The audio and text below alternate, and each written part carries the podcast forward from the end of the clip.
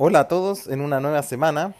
La semana pasada no hicimos podcast porque se celebró en todo el mundo el Día del Trabajo, así que por respeto y en conmemoración por esta fecha, nos saltamos el podcast.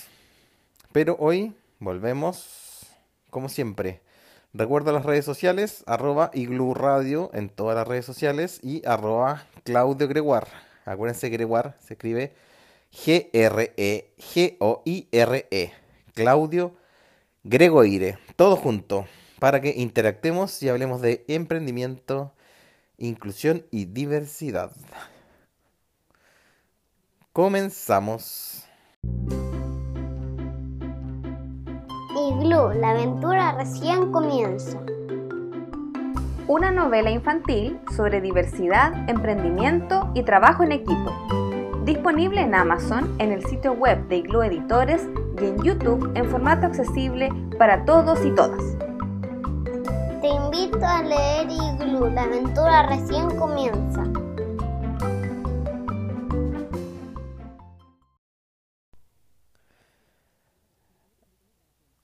Hoy quiero hablar del emprendimiento, pero de, un- de una forma, no como en todos los capítulos, en el sentido de seamos pro emprendimiento, pro emprendimiento, porque el emprendimiento tiene cosas buenas y cosas malas.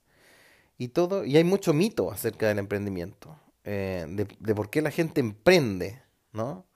Em, para empezar, existen dos, lo que yo he recopilado, existen dos grandes causas de por qué la gente emprende. Una, por necesidad, y otra, por el gran mito de quiero ser mi propio jefe. Vamos a la primera, por necesidad. En realidad, alguien pierde el trabajo, alguien se cambia de ciudad, alguien tiene algún evento en su vida y no, no, no es una decisión, sino, o sea, siempre es una decisión, pero no le queda más que emprender. Eh, echar mano a lo que tenga y, y- comenzar una vida de independiente casi siempre de manera informal. Es como que la vida te obliga en cierto sentido a rebuscártelas como puedas. Y en ese sentido, claro, hay gente que lo hace de forma momentánea y otra que dura en el tiempo.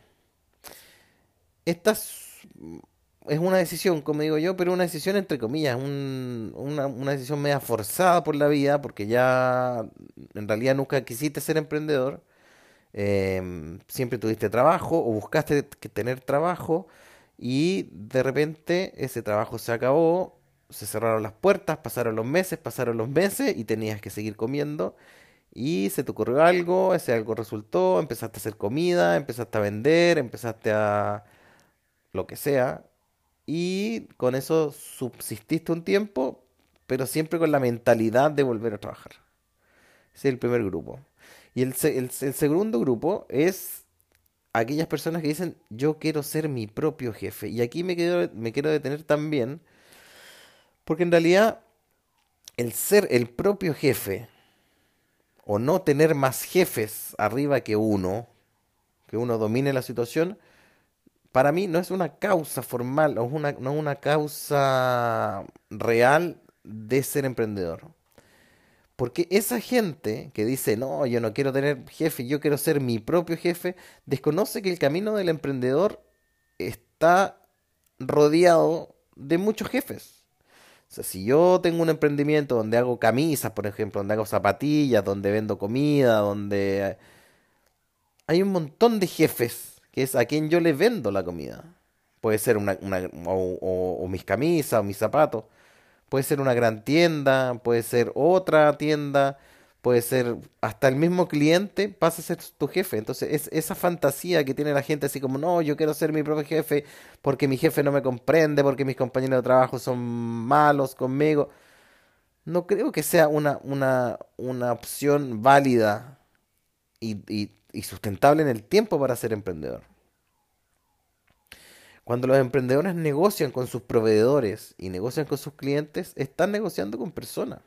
Bueno, con personas y con, a veces con, con grandes empresas. Entonces, en ese sentido, eh, aquellas personas que no tienen la personalidad, ni la empatía, ni las competencias para lidiar con un buen trato con las personas dentro de una empresa, no sé por qué tienen la fantasía de que sí lo van a poder hacer siendo su propia empresa.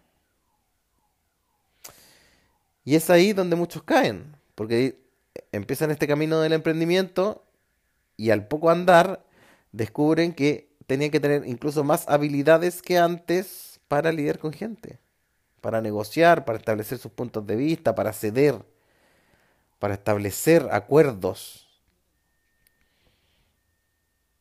Y eso, estos dos, estos dos grupos que les mencioné, uno casi por obligación y otro por la fantasía de querer ser el propio jefe, son los que van mermando justamente y los que van haciendo caer que los emprendimientos no resulten en el corto ni en el mediano plazo.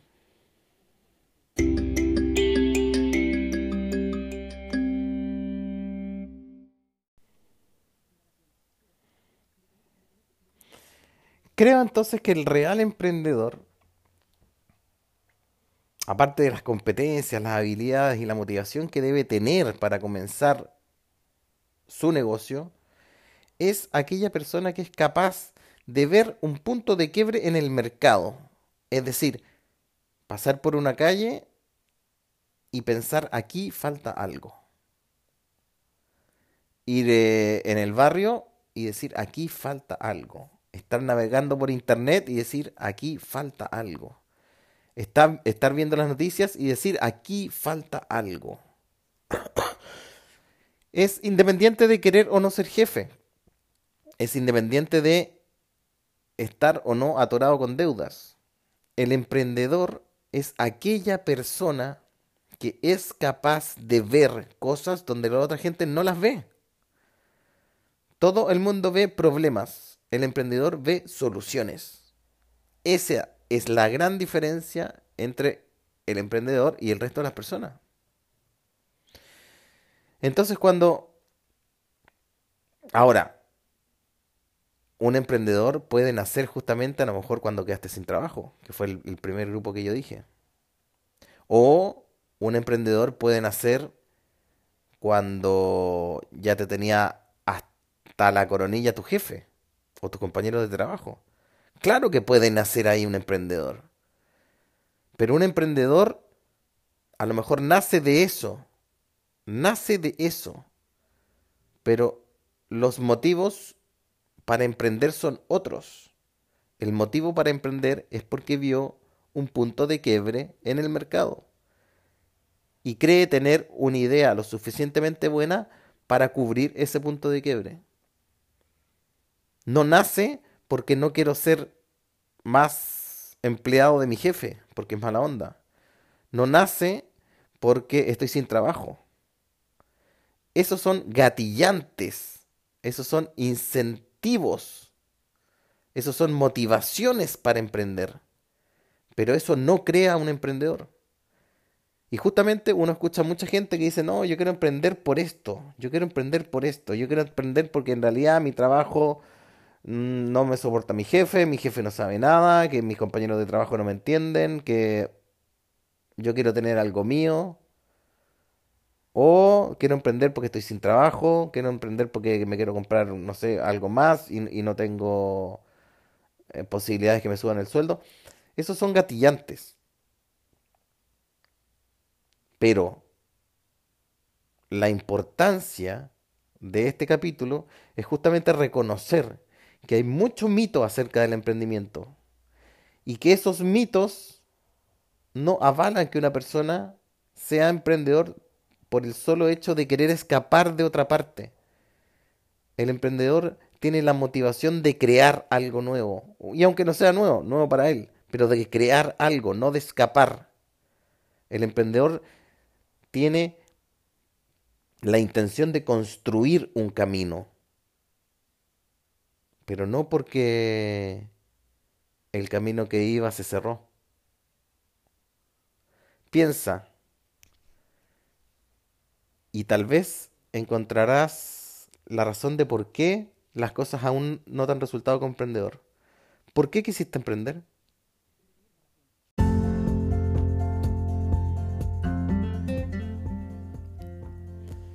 Así que como todo tratamiento, necesitamos siempre un buen diagnóstico.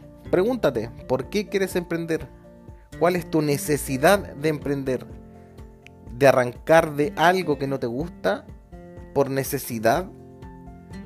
Pero si quieres ser un emprendedor de tomo y lomo, tienes que saber que un emprendedor no necesariamente arranca, ese es solamente un incentivo para poner sus ideas al servicio de la gente. Recuerda de revisar nuestro sitio web nuevo, iglueditores.com, donde podrás encontrar mis cuatro libros, tanto en formato papel como en formato digital. Y si no conocen mis libros, la descarga de los primeros capítulos totalmente gratis. Ahí también encontrarás los podcasts, un canal de YouTube, información, concursos, sorteos y todo lo que tú necesitas para meterte en este fascinante mundo del emprendimiento y la inclusión. Hasta la próxima semana.